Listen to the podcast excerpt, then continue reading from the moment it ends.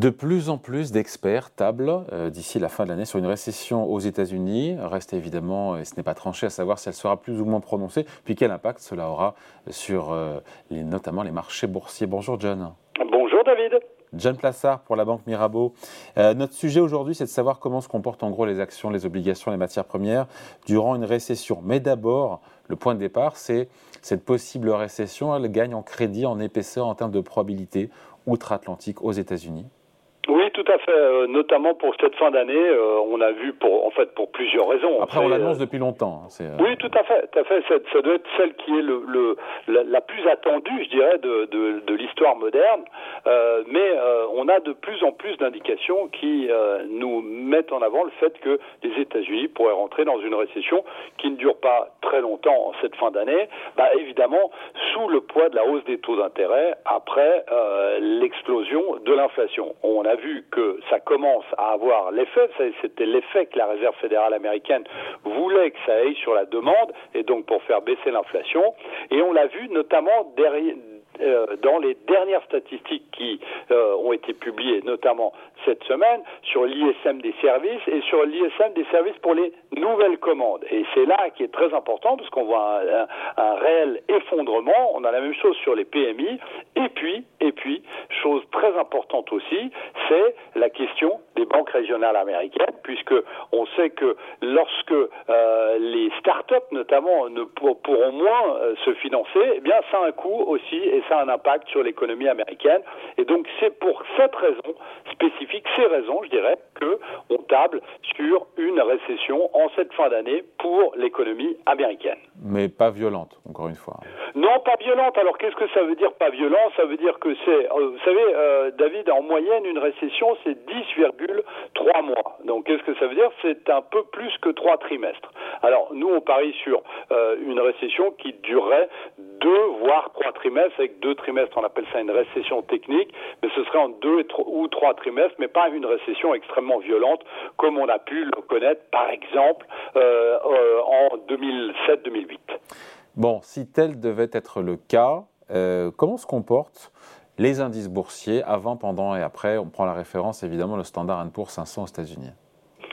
C'est une, très bonne question parce qu'on a eu euh, plusieurs euh, récessions qui ont eu lieu depuis 1950, puisqu'on est à, à, près de 12 récessions. Et lorsqu'on regarde, évidemment, eh bien, c'est avant la récession que les marchés boursiers baissent le plus, puisqu'on regarde en moyenne, c'est 12 mois avant, le S&P 500 baisse en moyenne de 3% et 6 mois avant de 2%. ce qui est intéressant de noter ici, c'est que évidemment, c'est dans les anticipations, c'est quand on anticipe qu'on rentre en récession que le marché baisse. Et ce qui est très très intéressant de noter, c'est que depuis 1950, lorsque vous regardez la performance durant la récession, eh bien, on voit en moyenne le S&P 500 qui perd 1%. C'est-à-dire c'est pas beaucoup, mais si de ces statistiques la récession de 2007 où on avait eu une baisse des marchés de moins 37%, eh bien, si vous enlevez cette année 2007 qui était assez spécifique quand même,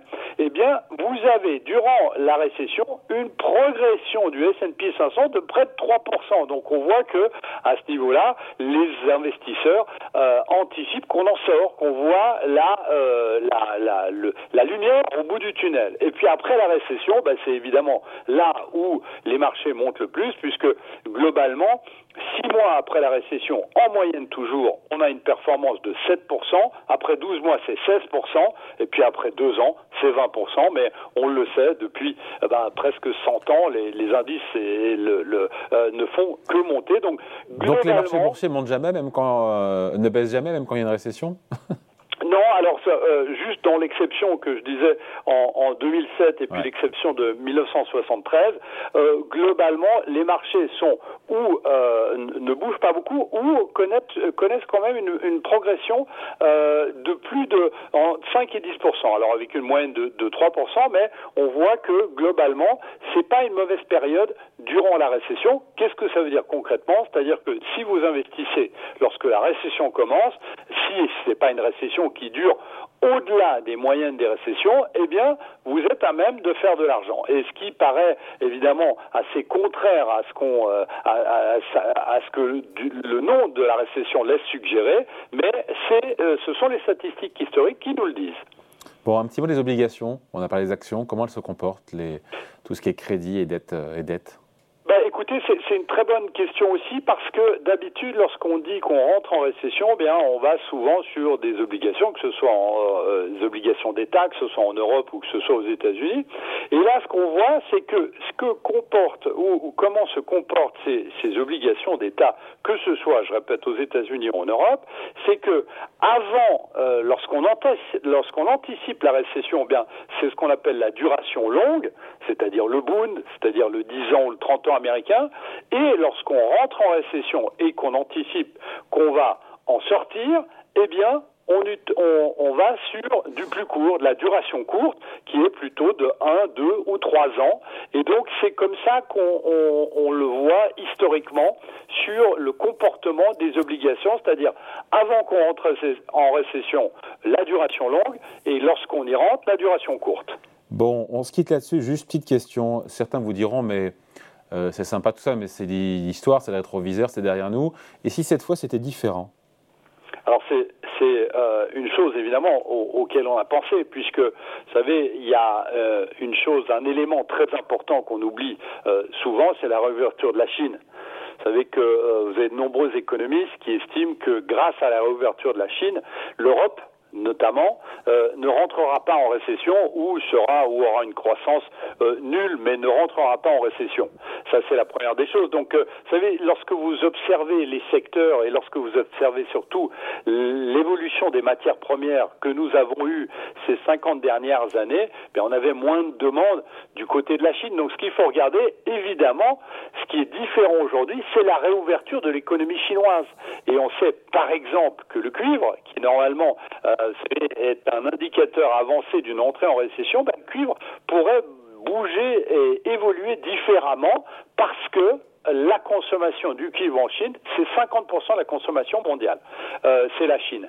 Donc ici, il faut faire très attention lorsque on prend ces statistiques, c'est-à-dire sur l'évolution du moyenne du S&P, on peut le dire évidemment, et puis aussi sur les obligations, mais globalement, ce qu'il y a, c'est que sur le comportement des matières premières et de l'Europe en général, il faut faire très très attention du côté positif à cette réouverture de la Chine qui aura un coup de fouet normalement pour notre économie.